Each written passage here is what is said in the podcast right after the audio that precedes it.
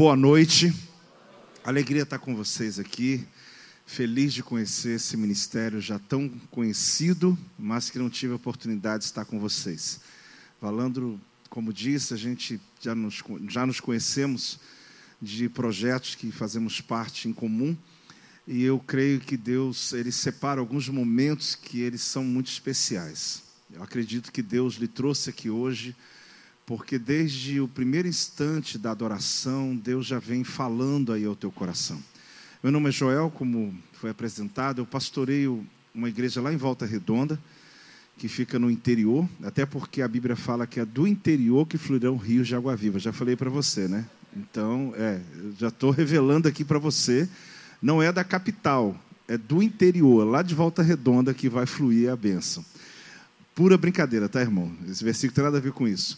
Mas eu pastoreio lá uma, a mesma igreja há 26 anos, eu e minha esposa. Temos agora em dezembro fazendo 30 anos de casados.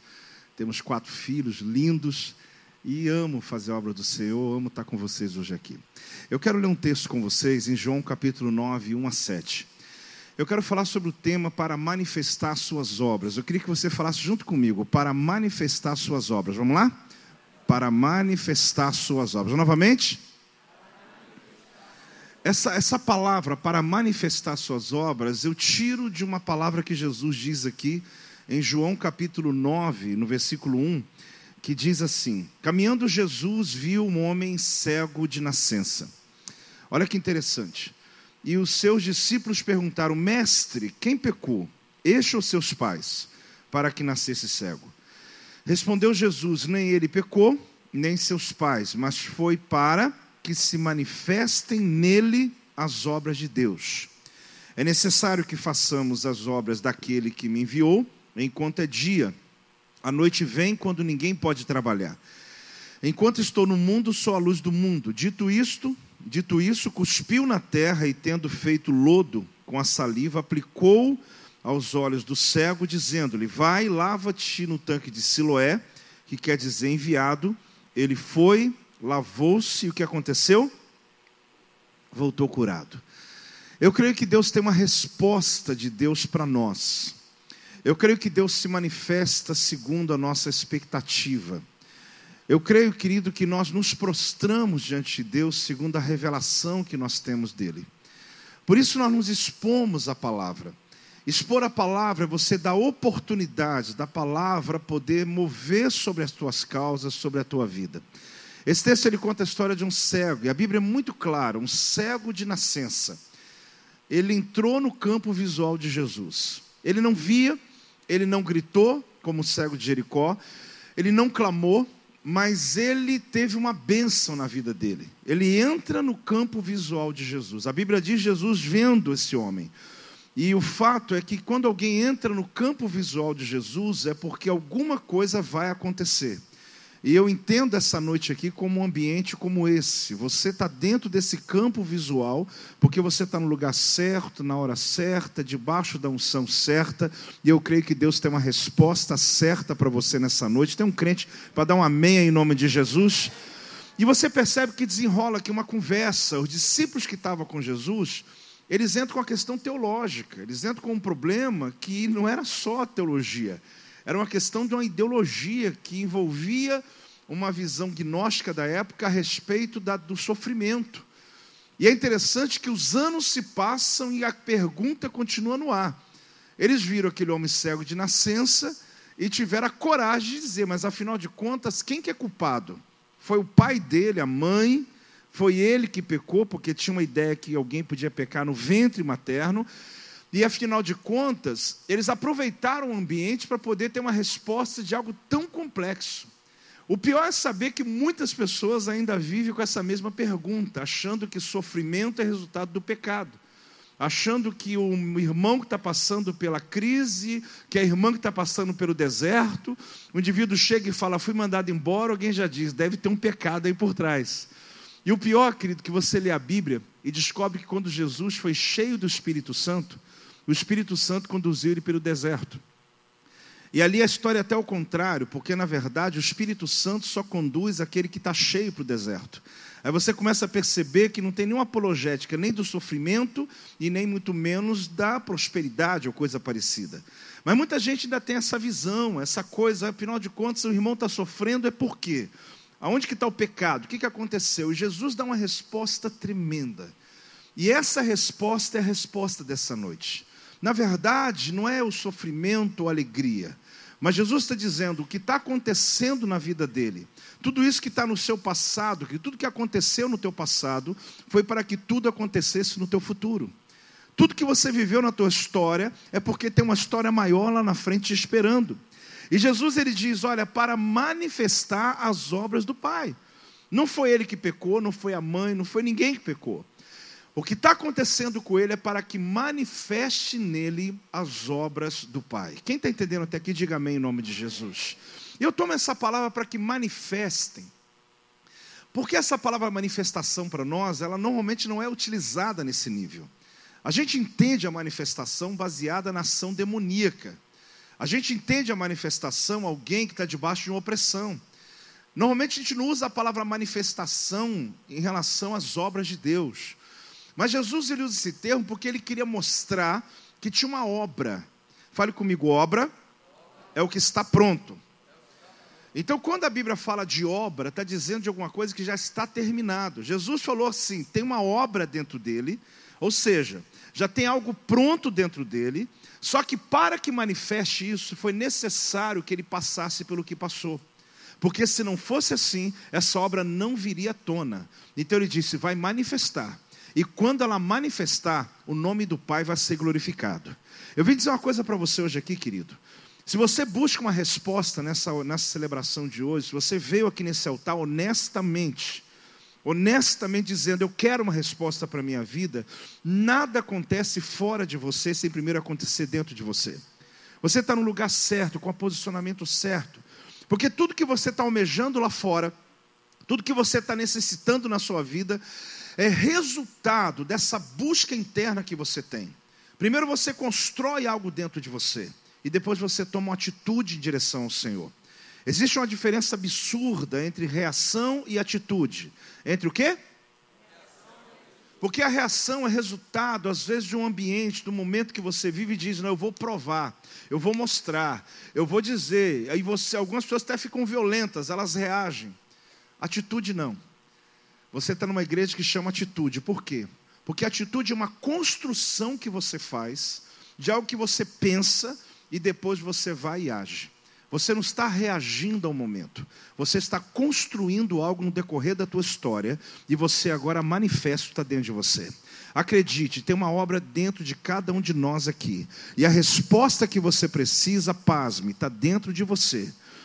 Eu não estou fazendo isso como retórica, eu estou dizendo de verdade, a resposta que você está buscando aqui nesse altar, ela se encontra dentro de você. E a palavra de Deus nessa noite é que ela vai manifestar. E quando ela manifestar, o nome do Senhor vai ser glorificado na sua vida. Se você está recebendo, dá uma salva de palmas ao Senhor. Arranca um glória a Deus aí dentro de você, em nome de Jesus. Mas a questão que a palavra manifestação, como eu disse, a gente usa em outros níveis. Você pensa em uma pessoa que veio frequentar a igreja, e inclusive visitando a igreja por alguns meses, e de repente vai fazer o acampamento, não sei se fazemos aqui encontro com Deus ou já fez. Aí chega no dia, pastor, do encontro com Deus, aquele rapaz que está na igreja, está vindo no culto, vem na quarta, vem no domingo, fazendo as escolas. De alguma maneira ele está buscando, mas ele é novo na fé. Aí tu entra no ônibus, vai lá para o encontro com Deus com ele. No meio do caminho você se apresenta, você diz teu nome, ele diz o dele. Você faz até amizade, ok, ele vai para o encontro. Quando chega lá, vocês ficam no mesmo quarto, está tudo jóia. Na hora da ministração da libertação, de repente o indivíduo muda a voz, o indivíduo começa a tomar uma outra atitude, e você fala assim: Uau, o que está acontecendo? E o indivíduo fica endemoniado porque manifesta um demônio nele ali. Aí você deve dizer assim: peraí, peraí, peraí. Onde que ele pegou o demônio? Será que foi lá no hall da igreja? Bem que eu vi aquele ônibus, aquele motorista tinha uns negócios nele lá. Será que foi na hora que a gente entrou no acampamento? Eu acho que foi aquele belista, também que eu dormi embaixo, ele dormiu em cima. É assim que acontece? Não. Esse demônio podia estar ali há quantos meses? Seis? Um ano? Sim ou não? Dois anos?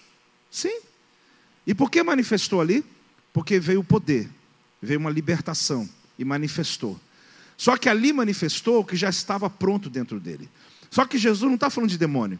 Ele está dizendo que ele olhou para aquele cego de nascença que não tem referência e disse: Ele não vê, mas eu vejo nele uma obra. Ele não sabe, mas eu sei que tem uma obra dentro dele. Que vem um batismo sobre a tua vida, querido. E você vai olhar para pessoas que pessoas vão dizer: Isso aqui não tem mais jeito. Você vai dizer: Tem. Eu olho e vejo uma obra dentro dele. Espere, pasme, porque quando essa obra manifestar, vocês não sabem o que vai acontecer através dessa pessoa. Você está recebendo? Ele não está, meu amado? É um batismo que eu oro pela igreja que eu pastoreio na minha cidade. Eu peço isso a Deus, eu falo, Senhor, dê um amor, como o pastor estava falando agora há pouco, um amor, uma paixão, da gente olhar para as pessoas e perceber que dentro delas tem uma obra, não importa o nível de sarjeta, de, de, de, de luta, de, de sofrimento que ela vive, mas tem uma esperança, tem alguma coisa ali dentro que vai manifestar. Então, para manifestar suas obras, dentro de você, querido, acredite o que tenha de Deus. Então, não tenha medo da manifestação aqui hoje, porque essa manifestação são sonhos, são projetos, são ideias, ideias que vão lhe prosperar. Eu gosto muito de olhar o Gênesis porque fala da criação. E a Bíblia fala que tudo que Deus criou tem poder de continuidade. Vamos repetir? Tudo que Deus criou tem poder de continuidade. Deus não criou, recriou e ficou criando todo dia. A natureza foi criada e ela caminha sozinha. É uma graça de Deus de criar e as coisas continuarem. Essa unção está sobre você. Deus lhe dará ideias, querido, que estão manifestas, que estão dentro de você, de projetos que você vai começar e eles vão continuar prosperando você sem que você tenha que trabalhar arduamente. Se tem meia dúzia recebendo, dá um amém aí. Amém. Mais do que meia dúzia. Essa manifestação ela tem a ver com o que, querido? Esse texto ele leva a gente pelo menos duas vezes no Gênesis. O Gênesis ele tem uma marca muito forte, porque quando Deus está falando, ele não está comunicando, ele está criando. Vamos lá? Quando Deus está falando, ele não está o quê? Comunicando, ele está o quê? Criando. É muito importante você entender na palavra de Deus que quando uma palavra de Deus vem em sua direção, Deus não está comunicando para você o que ele vai fazer, porque ele já fez. No ato da fala dele, ele já cria. É o Deus que fala e cria. Até aí, vamos lá, amém? Por que estou dizendo isso? Porque toda palavra liberada sobre a tua vida pode obedecer um tempo do Cronos, daqui a dois meses, daqui a dois anos. Mas Deus vai esperar dois meses ou dois anos para criar. Ele já criou, e o que está lá na frente está só esperando você chegar no seu time, no seu tempo. Mas Deus não está dizendo que Ele vai fazer, Ele já fez. Só você precisa achar o GPS certo para poder não perder o seu tempo. Você está entendendo o que está dizendo aqui? Então, tudo que Deus cria, tudo que Deus fala, Ele não está comunicando para nós. Mas por que eu estou dizendo isso? Porque Deus não começa nada sem antes ter terminado. Eu queria que você repetisse isso comigo. Vamos lá? Deus não começa nada sem antes ter terminado. Mas como que Deus não começa sem terminar? Como que Deus ele está começando algo hoje você diz, apóstolo, mas já está lá no final, ele já terminou. Eu, eu tive uma experiência, foi ano passado, recente ainda, do meu quarto filho, meu filho de 10 anos agora, fazer 10, já estava com 8 anos. Ele tem 9, estava com 8 anos. E eu gosto muito, claro, de estudar, e eu tinha na minha mesa um livro de Salmos. Esse livro de Salmos estava escrito em português e tem a versão em hebraico. E ali eu estava pesquisando alguma coisa, ele foi, pegou o livro e começou a folhear. Ele foi folheando o livro. E à medida que ele folheou o livro, ele falou: Pai, mas tem um negócio errado aqui. Pai, tem um negócio errado. Eu até pensei assim, falei: será que o menino é prodígio mesmo, né? ele pegar um livro de salmos escrito em hebraico, tem uma coisa errada. Ele falou: Não, pai, porque eu estou folheando o livro, está em português também, claro. Mas o livro eu vou para frente e a página vai diminuindo o número, ao invés de aumentar o número. Está diminuindo. Eu falei: É, meu filho, mas é assim mesmo. Porque, claro, os irmãos aqui já devem saber, mas para quem por um acaso não sabe, o hebraico, eu estou explicando para meu filho também, ele é escrito que da direita para a esquerda. Então, por isso você tem que virar o livro ao contrário. Por isso que esse pessoal que pega uma revista e começa a ler ao contrário, deve ter um pouquinho de judeu dentro dele, né? Porque tu vai lá, compra a revista, foi calculada do jeitinho, você vai lá do final, jornal, né? Vai lá do final. Mas eu falei, meu filho, não. Ele falou, pai, mas tá errado, porque a gente passa e vai tá diminuindo. Eu falei, não, é, o português é que vem depois. Os outros idiomas é que vem depois. Tá certíssimo, meu filho, mas eu queria aproveitar para te falar uma coisa, meu filho. Quando Deus começa a escrever sobre a gente, Ele começa lá da direita e Ele vai escrevendo. E quando Ele termina, a gente acha que Ele está começando, mas na verdade Ele está terminando. Por isso, quando Deus começa algo, Ele primeiro terminou, porque Ele começou do fim para o início. E eu vim dizer para você hoje, meu filho entendeu, acho que você também entendeu, que a tua história não é um acaso, não tem nada a ver com acaso. Deus começou lá, lá da direita, Deus começou lá do fim. Você não está aqui num acaso essa noite. Você pode estar até pensando, eu vim aqui para cumprir uma, uma agenda da semana. Deus vai te visitar nesse lugar, meu irmão. Deus escreveu lá da direita e veio escrevendo. Quando você diz, Deus está começando algo novo na minha vida hoje, eu falo, não, meu filho, eu estou terminando. Senhor, mas é hoje, eu estou ouvindo a primeira vez essa profecia ou tal palavra. Eu vim domingo, o pastor liberou uma palavra. Domingo começou um ciclo na minha vida. Não, meu filho, domingo eu terminei. Você viu agora é porque eu cheguei no seu crono, só que eu estou terminando a minha frase. A minha frase começou do seu fim. Eu vim te visitar para dizer para você que o fim é muito bom, que o fim é maravilhoso, que eu tenho vitórias e triunfos sobre a tua história, sobre a tua vida. Se você está recebendo aí, meu amado, se expressa em nome de Jesus. Acorda aí em nome de Jesus. Mas o que, que isso mexe com a gente? Por que manifestar? Você sabe, querido, que nenhuma manifestação de Deus é sem um propósito. A grande questão hoje é nós queremos as, as manifestações de Deus sem utilizar daquilo que o Senhor nos entrega. Porque toda maravilha, toda manifestação de Deus tem um propósito, e um propósito muito claro. Às vezes eu vejo pessoas dizendo: Deus manda um são, mais um são, Senhor, mais um são. Eu fico desesperado, porque eu não sei se o irmão sabe que assim como lá no Getsemane, em Jerusalém, que é conhecido como Jardim da Prensa, aonde se prensa azeitona para tirar quatro tipos de azeite, que para você ter aquele azeite, tadinha da azeitona, passa por uma tribulação absurda. E à medida que ela passa pela primeira, segunda, terceira, quarta é uma graxa. Eles cozinham ela e fazem uma graxa. Ou seja, não sobra nada dela. Quando tu olha o azeite e fala assim, Deus, unção, eu quero essa unção. Mas, irmão, eu sei que já te falaram isso, mas você deve esquecer, tem hora. Não tem unção sem prensa. Dá para falar para o teu irmão do lado aí, porque às vezes ele está precisando entender esse negócio. Então, quando você está pedindo unção, você está pedindo prensa. Após não, eu estou pedindo unção. Irmão, não dá. Não tem jeito. É como se você estivesse pedindo uma comida sem passar pelo fogo. Até pode pedir um sashimi, tudo bem. Mas assim, quem pede unção está pedindo, na verdade, o quê? Prensa. Eu fico pensando, gente, será que esse irmão não está aguentando? Ele está bom, ele está querendo mais prensa. A vida já está forte, o negócio está ruim. Ele chega, eu quero mais unção hoje. Aí vai para casa, a prensa está pegando. Mas o que está acontecendo com a minha vida, irmão? Deus está respondendo a sua oração.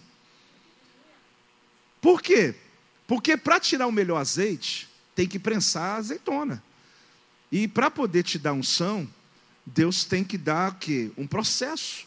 Mas ele só dá unção com um propósito, só dá unção com um propósito. Toda maravilha de Deus tem, uma, tem um propósito.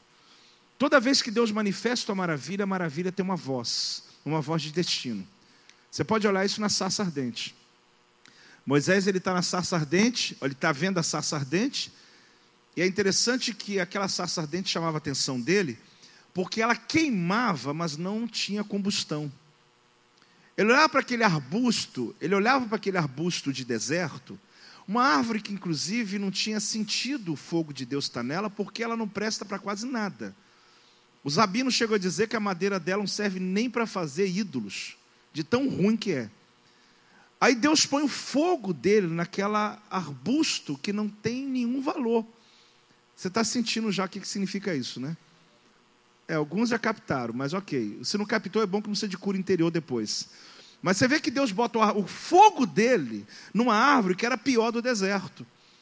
Aí o que acontece é que aquilo chamou a atenção de Moisés. Só que arbusto pegar fogo no deserto era comum, a combustão é muito quente, dá. Mas o que chamou a atenção, olhe para mim, querido, é que tinha fogo, mas não tinha combustão, não virava cinza. Aquilo foi tremendo, porque na verdade Deus estava dizendo que o ministério dele seria daquele jeito.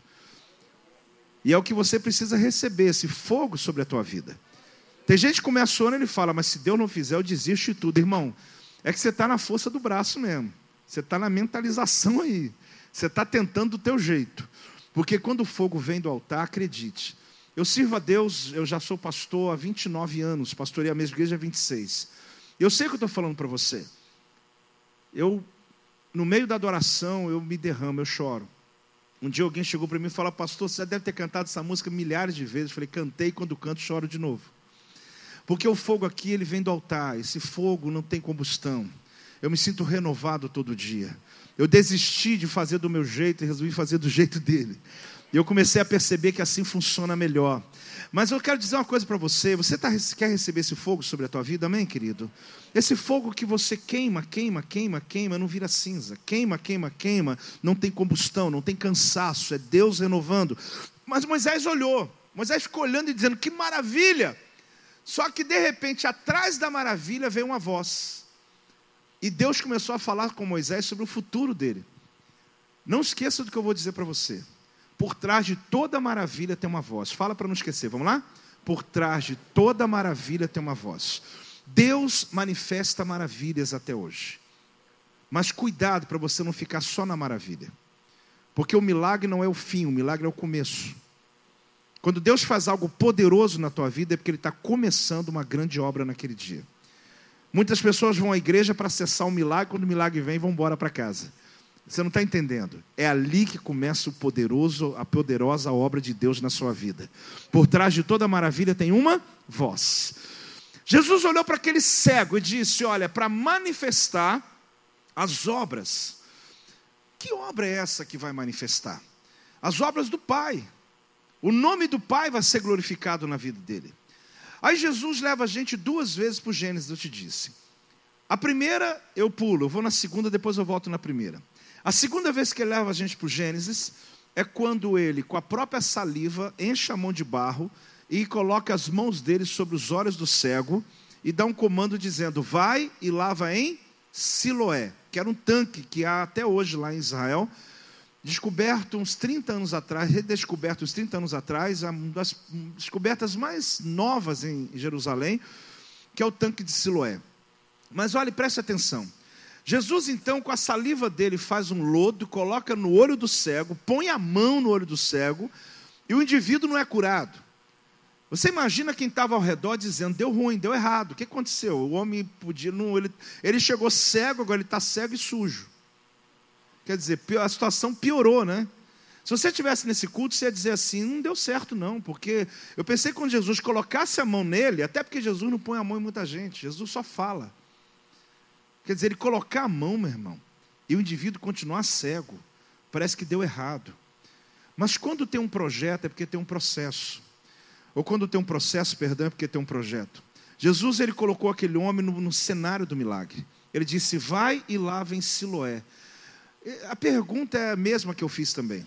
Jesus não curou logo? Jesus não chegou logo e falou: Você está curado. Jesus podia só falar uma palavrinha mágica, veja, milagre acontece. Jesus tem poder para isso. Mas ele põe o lodo. Porque na verdade, querido, quando Deus cria o homem, ele usa a terra. E Jesus então usa a terra para mostrar quem ele era. E ele estava naquele instante dizendo: aquilo que está deformado, eu vim transformar.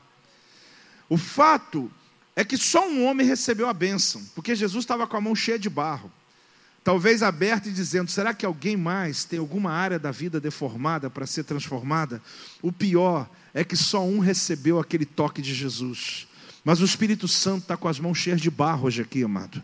Dando a você uma oportunidade de dizer a Ele: tudo que está deformado pode ser transformado hoje. Basta um toque dele na minha vida. Ah, se você está realmente querendo receber, manifesta uma adoração. Dá uma salva de palmas ao Senhor. Dá um glória a Deus aí em nome de Jesus.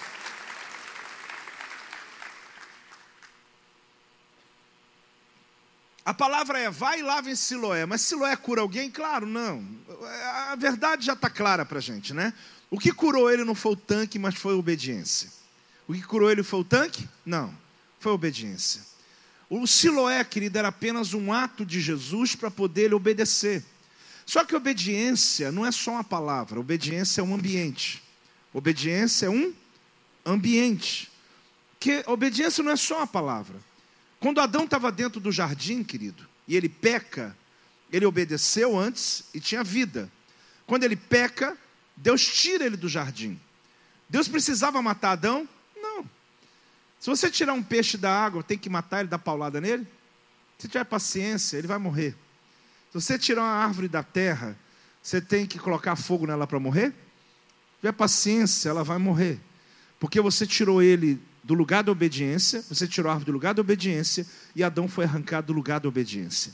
Toda vez que você está fora do ambiente da obediência, você começa a morrer.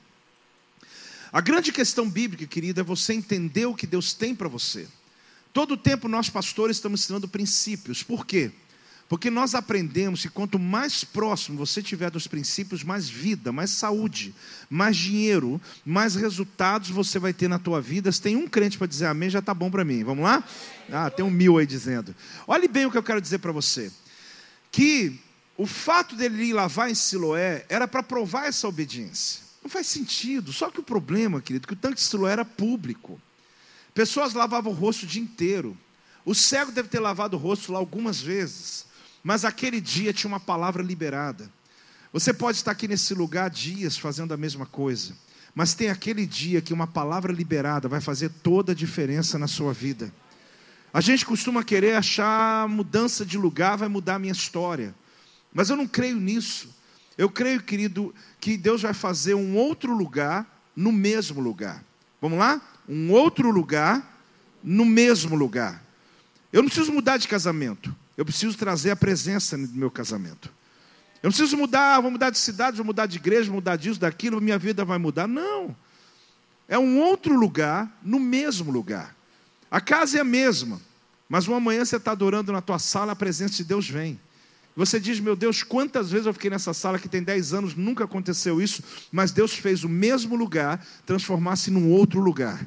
Deus faz isso na vida daquele que tem uma experiência na obediência. Quando você obedece, você tem um renovo. Quem está recebendo essa palavra? Mas o que é mais fantástico, querido, é que Jesus levou a gente a segunda vez lá no Gênesis. A primeira você entendeu, porque o barro significa exatamente o ato da criação. É o Deus criando o homem dizendo: ele está deformado nessa condição, eu vou trabalhar a vida dele agora com barro. Jesus não precisava fazer todo aquele ato profético para curar aquele homem, mas ele faz porque ele queria mostrar que a presença naquele lugar era a presença criativa, era a presença do Criador. Mas se você perceber, ele leva a segunda vez, porque ele diz: olha, para manifestar nele as obras de Deus. Obra é o que está? Já esqueceu? Vai cair na prova, irmão. Obra é o que está? Pronto. Então ele está dizendo o seguinte: aquele cego de nascença, que não tem referência nenhuma da vida, ele tem algo dentro dele que não sabe que tem. Mas eu estou olhando e vendo dentro dele uma obra pronta. E eu quero dizer que ela vai manifestar, ela vai vir para fora. Vamos lá no Gênesis capítulo 1, se a gente puder colocar, o versículo 1 e 2, por favor. Gênesis 1 e 2. Enquanto coloca, eu queria só lembrar você uma coisa. Quando eu digo para você que o Senhor nos leva lá no Gênesis, é você perceber o seguinte: no princípio criou Deus os céus e a terra. A terra sem forma e vazia. Trevas cobriam a face do abismo, o Espírito de Deus movia sobre a face das águas. Mesmo sendo nessa versão NVI, é, onde você percebe que diz era a terra sem forma e vazia, ou a terra estava sem forma e vazia na atualizada, ou algumas versões que vão colocar sempre esse ambiente que a terra estava ali naquele, naquele momento. Esse momento, querido, que o Gênesis fala sobre a terra, a palavra, a própria NVI no comentário dela, ela vai mostrar que essa tradução, ela está ligada ao que? A tornou-se. Era a terra sem forma, ou seja, a terra tornou-se sem forma e vazia. Porque afinal de contas, tudo que Deus cria é perfeito. Como que pode a terra estar sem forma e vazia? sendo que Deus não faz nada sem propósito e muito menos caótico. Se você entender melhor, é só a gente ir lá em Isaías 45, 18. Vamos lá, depois a gente continua lendo o Gênesis de novo. Eu quero só plantar uma semente no teu coração, porque eu vou orar daqui a pouco. Mas eu quero que você acredite numa coisa, querido. Quando Deus olha para você, Ele vê uma obra que nem você enxerga. Você está entendendo ou não? Porque Ele vê uma obra que nem você tem a referência dela. Mas você tem que acreditar mais nele do que nos seus pensamentos. Acreditar mais no que ele diz sobre aquilo do que aquilo que você sabe. Só para você entender o Gênesis. O, o Isaías fala o seguinte no 48, 18: Pois assim diz o Senhor que criou os céus, Ele é Deus que moldou a terra e a fez. E fez, e a fez. Ele a fundou. Ele não a criou para estar o quê? Vazia. Mas formou para ser o quê? Habitada. Ele diz: Eu sou o Senhor e não há outro. Quer dizer, Deus, quando criou uma terra, ele criou para ser o quê? Habitada. Ele não criou uma terra vazia. O que está dizendo lá em Gênesis, por favor, volta agora o Gênesis capítulo 1, versículo 1 e 2 de novo. O quando diz no 2 que a terra sem forma e vazia, não é a terra que Deus criou. Essa terra passou por uma mudança. E alguns dizem que foi um cataclisma. Alguns vão dizer teologicamente que foi a queda de Lúcifer. A questão, querida, é você entender que quando os nossos filhos, quando você é jovem, vê evidência dos dinossauros, e vão perguntar para você o seguinte, mas eles existem ou não existem? Você fala o seguinte, não, não, não está na minha Bíblia, então não existe. Aí mostra um osso enorme do dinossauro, de homem que não é. Aí você fala, não está na minha Bíblia, não existe. Então o que está acontecendo aqui? É porque na verdade existiu. Na verdade, quando Deus criou uma terra, Ele criou uma terra perfeita. E quando fala que havia escuridão, ninguém fala de escuridão, querido, sem saber o que é luz. Havia uma terra que teve luz, porque alguém fala o seguinte: esse lugar está escuro. Quem vai falar que está escuro? Só alguém que sabe o que é a luz. Então ele está dizendo o quê? Que essa terra é o inventário. Até aqui Deus não falou nada, Deus só falou no versículo 3. Quem está comigo até aqui, diga amém. Nós vamos caminhar. Você vai entender, querido, que quando chega no 3, mas ele está falando o quê? Primeiro que a terra, e vai falando que as trevas cobriam a face do abismo, e depois, claro, o Espírito de Deus se movia sobre a face das águas. Mas por que, que as trevas cobriam a face do abismo? Porque esse lugar um dia teve luz, esse lugar um dia foi perfeito. Mas, na minha visão, com a queda de Lúcifer, tornou-se sem forma e vazia.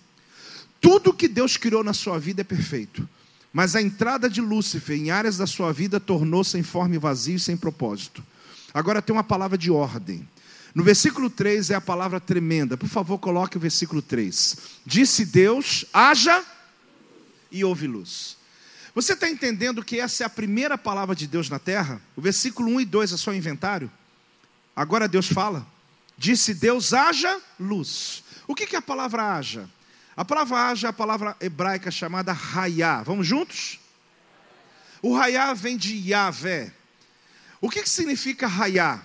Quando Deus está dizendo haja luz, Ele não está acendendo a luz, querido, porque Ele precisa de luz para trabalhar. Ele está acendendo a luz porque Ele está avisando para as trevas que Ele chegou. E quando Ele chega, as coisas que estão sem forma e vazia começam a passar por transformação. Ele não precisa de luz para trabalhar. Agora, o que eu quero dizer para você que essa luz não é do sol. A luz do sol, quem gosta de Bíblia, foi só no terceiro dia. Essa luz qual que é? Afinal de contas, que iluminação é essa? Porque essa luz, querido, não é iluminação. Essa luz é revelação. Quando Deus disse haja luz, Ele está dizendo raiar. Aí fica fácil agora para cair na prova. Vamos lá, está pronto já ou não? Existem três palavras criadoras na Bíblia, no Gênesis. A primeira delas é bará. Qual é a primeira? A palavra bará significa, no princípio, criou Deus. Ou seja, o Deus que cria do nada. Tá fácil. Deus que cria sem nada existir. É o Deus que fala e o que ele diz manifesta, cria imediatamente. A segunda palavra que eu quero te ensinar é uma palavra que Deus usa na formação do homem, assar ou yatzar. Essa palavra, ela significa espremer. Significa o quê? Deus pega a terra, espreme e do melhor da terra ele cria o homem. Yatza. Só que Yatza, querido, significa pegar uma matéria-prima que já existe e dela fazer algo. Foi o que ele fez. A primeira não tem matéria-prima. Bará. A segunda que eu te ensino tem que ter uma matéria-prima. A pergunta é por que, que Deus usa a terra para criar o homem? Tem pedras preciosas, não tem? Tem outras coisas que poderia ser usada. O mais fantástico da terra, querido, é que a terra tem um poder tremendo de transformar lixo em adubo. Você escolhe um terreno ali e as pessoas jogam lixo, claro que não deve, mas se revirar, deixar, revirar, deixar, ela tem capacidade de virar uma terra boa. Tem o ouro negro, que inclusive é o petróleo, que é resultado daqueles fósseis que foram enterrados e enterrados. Como que a terra consegue transformar lixo em adubo? É porque quando o diabo estava agindo no teu passado, ele achava que estava destruindo você. Mas ele não sabia de uma coisa: que Deus usou uma matéria-prima tão fantástica para criar você, que toda a sua história do passado foi usada como adubo do teu futuro. E tudo que você viveu, que poderia destruir você, hoje está levantando você. Aquilo que era para derrubar virou plataforma para que você pudesse prosperar. Aquilo que você chama de ruim foi o que trouxe você a esse lugar. Aquilo que você chama de errado foi o que levantou você e fez você quem você é hoje. Você está capturando ou não está capturando? Porque a terra tem um poder tremendo e essa matéria está em você. O diabo já até desistiu de tentar, porque ele percebeu que quanto mais ele lança contra você, mais você prospera, mais você abençoa. Toma posse, irmão, pode tomar posse mesmo. Mais você rompe, mais você sobe. Por quê? Porque o inimigo virou estrado dos teus pés. O que é estrado? Tapete. É você pisar em cima dele. Você sabe que aquilo que um dia era muralha para Israel, era muralha de Jericó, no outro dia virou tapete para eles. Hoje, uma muralha, impossível, inclinada ainda. Isso não cai, isso não tem jeito, isso é improvável. Amanhã, eles pisaram nela para atravessar para o outro lado. Eu quero profetizar sobre a tua vida, querido. Existem coisas que hoje são muralhas intransponíveis na sua vida. Mas aquilo que é muralha hoje vai virar tapete para você. Aonde você hoje passa vergonha, vai ser onde você vai ser honrado. E Deus vai te usar para abençoar muita gente no lugar da tua vergonha. Recebeu ou não recebeu? O fato, querido, é que Jesus ele diz: o inimigo virou estrado dos meus pés. Eu me lembro quando a gente construiu o primeiro lugar nosso lá, na verdade ainda alugado. A nossa igreja, como eu disse, fez 26 anos agora. Mas lá atrás, era um galpão, e eu não tinha nenhum, ninguém, eu tinha alguns obreiros, que era o pessoal que me ajudava, mas todos tinham seu trabalho. Eu me lembro que um dia, ainda é, no começo, o pedreiro estava preparando o lugar do altar desse novo lugar que a gente estava. E de repente ele preparou lá, ele fez um muro, ele fez um muro, organizou o desenho, tudinho, o pessoal tinha que ir embora, eles trabalhavam até 11, meia-noite. E eu falei com ele o seguinte: olha, eu não entendo nada disso, mas eu sou um bom servente pedreiro, me fala o que eu tenho que fazer. Ele disse: Olha, pastor, pega aqui, tem um monte de coisa jogada, concreto, um monte de coisa que a gente quebrou aqui desse lugar. Tudo que você puder fazer, jogar aqui dentro, joga aqui dentro. Tudo que é coisa, não joga madeira, não joga lixo, mas tudo que é bom, que é, que é, que é, que é concreto, joga aqui dentro. Tudo aquilo que a gente ia jogar fora, eu joguei em cima do palco, em cima do altar. Joguei tudo ali embaixo. Aí eles chegaram de noite, arrumaram. No outro dia, fizeram um piso liso. Na outra semana, colocaram carpete. Na outra semana, inauguramos. Quando eu estava pisando ali, começando a ministrar sobre o povo, talvez alguns sim, mas a maioria não sabia que debaixo do lugar onde eu estava pisando, que estava me elevando naquele dia, estava um monte de entulho que só servia para jogar fora. Eu quero dizer uma coisa para você: todo entulho que o diabo está lançando sobre você vai vir para debaixo. Porque ele está lançando para derrubar, mas ele na verdade está aumentando o seu patamar. Ele está usando como estrado. E Deus diz: o inimigo vai ser estrado dos teus pés, vai ser plataforma para você se levantar. Hoje Deus está trazendo para você tudo aquilo que está vindo contra, resistindo você. Chegou a tua resposta, chegou a tua hora, e Deus quer manifestar. Agora preste atenção bem nesse texto. Disse Deus: haja luz. Ou seja, essa luz não é o sol. Essa luz, então, ela é de onde que vem?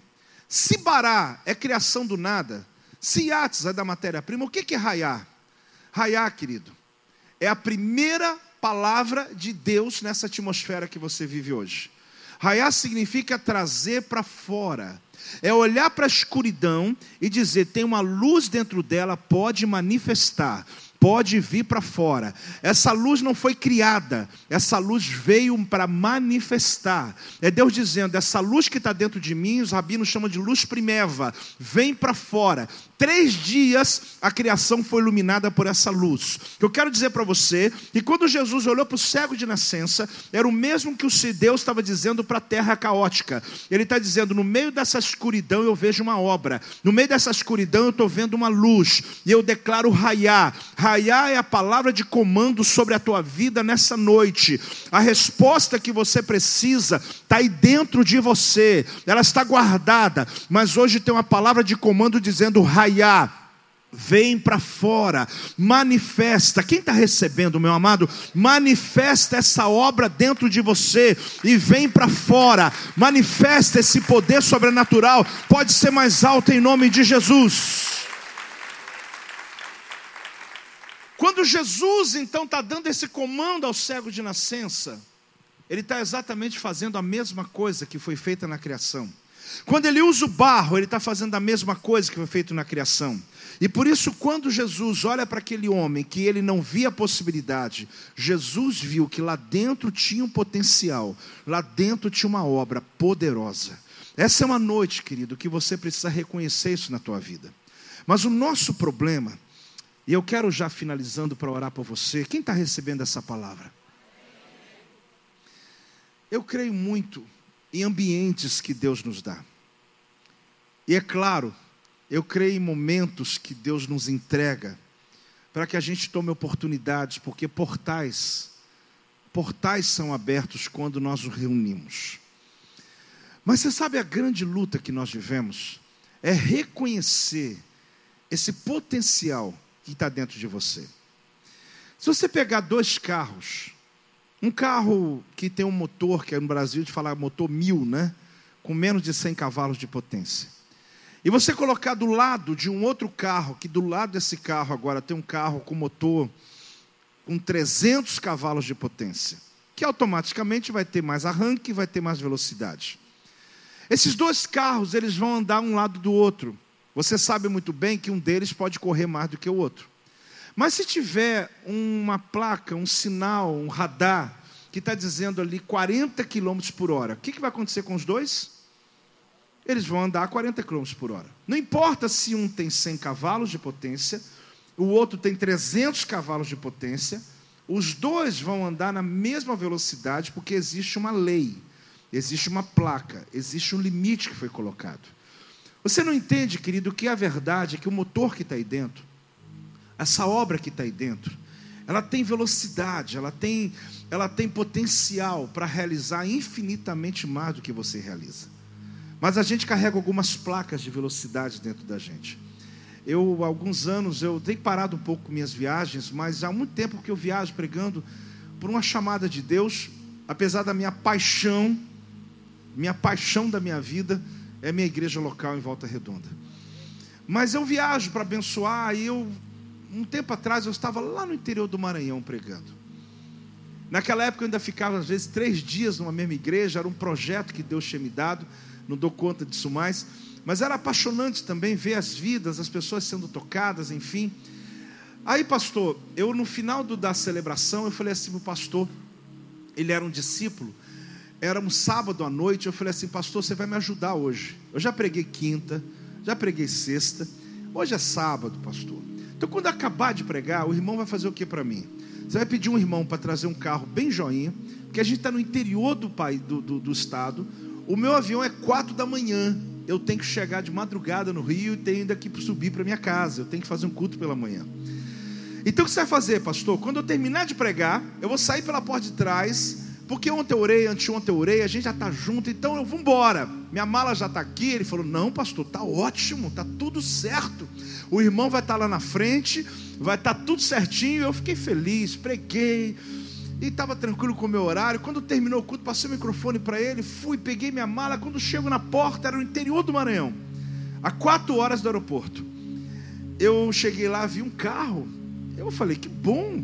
Era uma caminhonete cabine dupla, interculada, turbinada, bonita. Eu falei assim, que maravilha, pastor. Joia, joguei minha mala lá, entrei.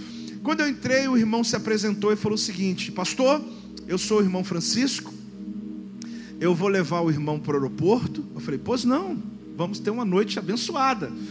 E eu tenho essa incumbência. Eu falei, o irmão sabe que eu tenho que chegar lá, pelo menos até três da manhã. Ele falou, não, tá tudo bem, irmão Joel. Tá tudo já, chamava de irmão, né? O irmão Francisco foi pegando a cidadezinha, indo para o lado errado, que é a saída da cidade. Eu fiquei preocupado. E eu falei, irmão, o que está acontecendo? Não, irmão Joel, eu vou pegar a irmã Maria. A irmã Maria vai viajar com a gente também. Eu fiquei um pouco chateado, porque eu falei, poxa, ele podia ter pego a irmã Maria primeiro, podia já ter organizado. Irmã Maria vem com um monte de comida, vem com aquele piquenique todo e tal, entra na porta de trás do carro já entrou no carro falando, irmão Joel, quer café com leite, quer broa, estava com tudo assim já, no interior tem essa coisa, né? Eu falei, não, não, não, não quero nada, eu quero chegar no aeroporto, eu estou pronto para ir embora, estou já arrumado, mala aqui, tudo jóia. Irmão Francisco, quer cafezinho? Quero sim, irmã Maria. Aí ele pega o cafezinho, está tomando, está na cidade ainda saindo a 30 por hora, dirigindo, cafezinho. Eu falei, meu Deus, mas tudo bem, tem margem, vamos deixar.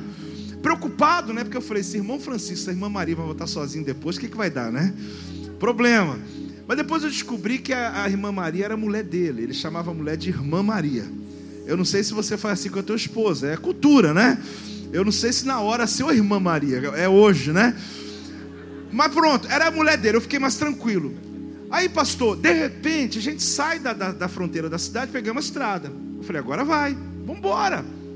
Aquele carro turbinado, interculado, tudo jóia. Eu falei, é só ele acelerar, ninguém, estrada vazia. O irmão Francisco está a 70 por hora. Lá, tá, tá, tá, tá, tá, 70 por hora.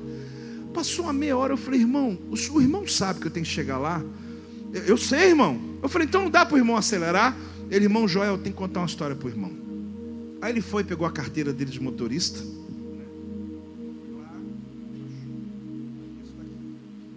Aí pegou a carteira e falou assim: irmão Joel, Desde quando eu fiz 18 anos, eu tirei minha carteira de motorista lá em São Paulo. E dirigindo a 70 por hora, e eu desesperado.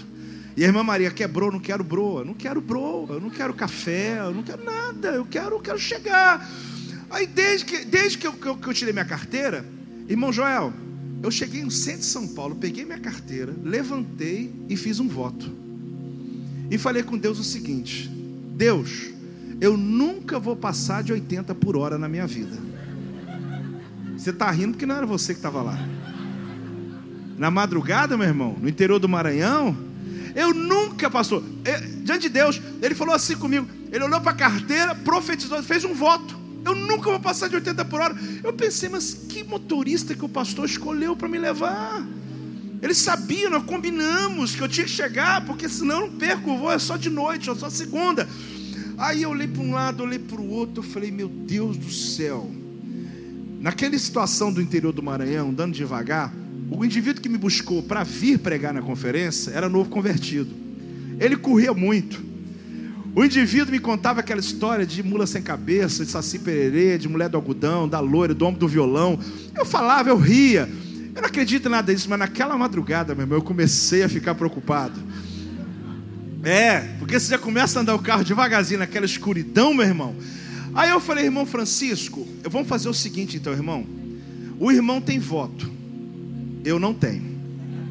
Então nós vamos combinar o seguinte: o irmão passa por lá de cá, eu gosto de dirigir, estou louco para pegar esse carro aí, e nós vamos tranquilo para o aeroporto. Lá o irmão vota no voto do irmão, tá tudo tranquilo. Irmão Joel, tenho uma história para te contar. É, eu estou terminando já, mas eu ficava falando para ele, vai logo, vai logo. Aí ele, aí eu falei, ô oh, irmão, mas que história? Aí ele falou: Você está vendo esse carro? Eu falei: Tô, ué. Você viu como é que ele é bonito? Eu falei: Vi. Você viu que ele é zero? Eu falei: Vi. Então, irmão Joel, esse carro é do meu patrão, irmão João. O irmão João é dono da fazenda. Quando o irmão João pegou e chegou com esse carro lá na fazenda e jogou a chave para mim, eu peguei a chave e levantei.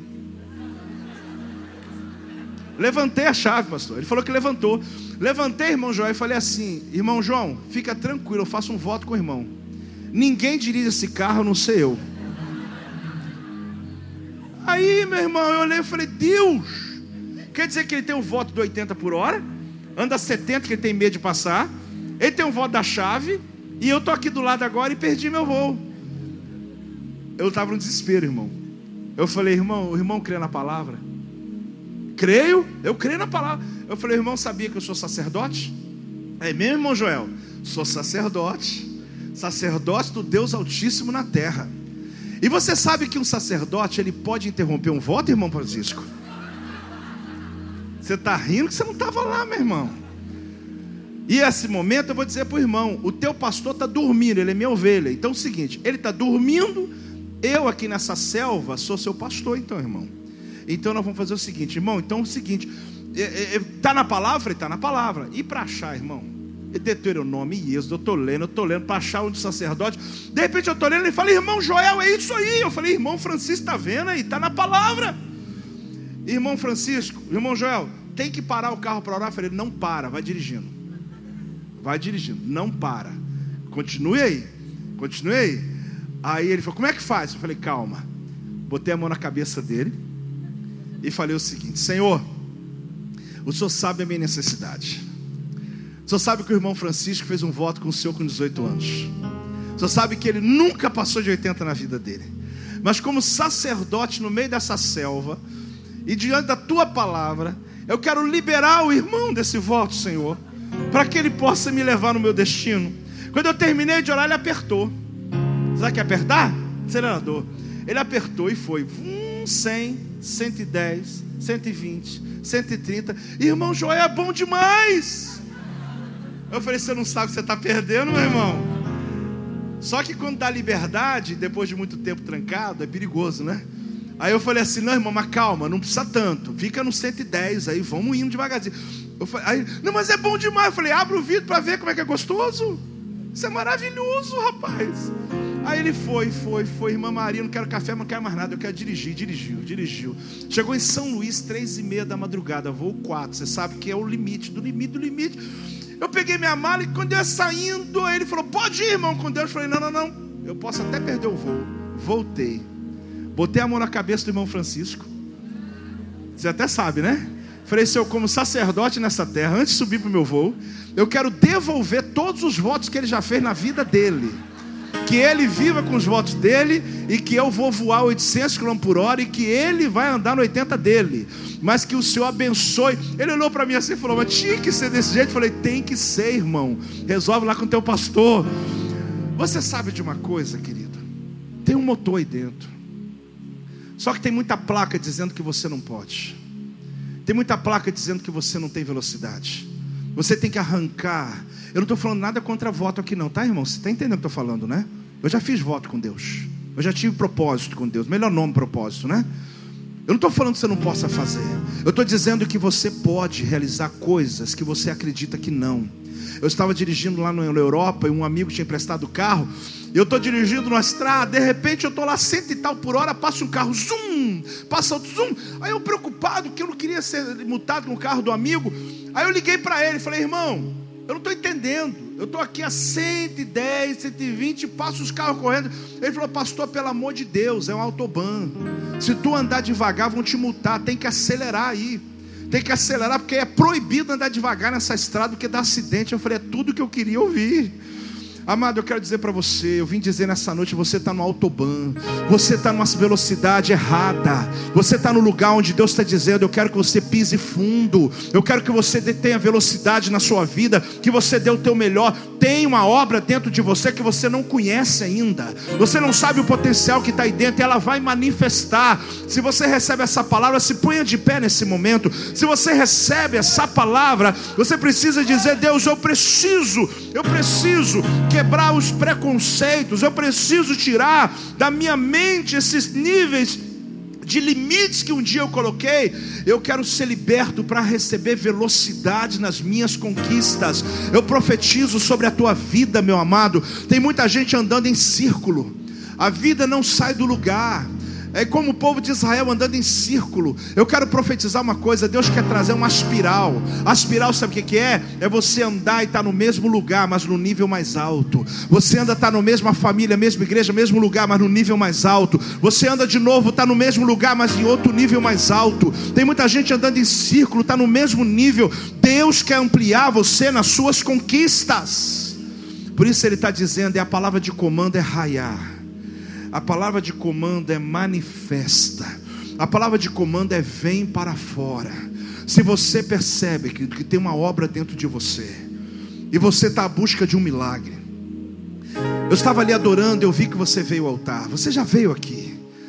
Mas se ainda você, debaixo dessa palavra, diz: Eu quero, eu preciso, eu tenho necessidade, eu compreendo hoje que tem uma obra que nem eu estou enxergando, como aquele cego. Aquele homem, ele era cego de nascença, mas tem profecias dentro de você que estão cegas para você, que você não compreendeu que elas vão manifestar. Elas não manifestam porque você é bom, é por causa do caráter de Deus. A palavra dele na sua vida não é porque você é bom, é porque ele tem um caráter que tudo que ele faz tem poder de continuidade. Deus não começa nada se antes ter terminado. Deus não comunica, Ele cria. Por isso, hoje à noite, o que você tem de profecia sobre a tua casa, sobre a tua vida, eu já vi nesses quase 30 anos pessoas chegarem na minha igreja dizendo: não tem jeito, eu estou desistido, meu casamento, minha família, mas é maravilhoso. Hoje são milhares e milhares de pessoas que passaram, querido, por uma palavra, que passaram por uma experiência, e que disseram: Eu quero esse Jesus, porque Ele viu em mim aquilo que nem eu consegui enxergar. Deus me mostra algo para orar. Você que veio essa noite, está vivendo um tempo de dificuldades. Você tem buscado respostas e não tem conseguido achar. Mas hoje Deus falou ao teu coração, porque a resposta está dentro de você. Você tem que só deixar que ela manifeste.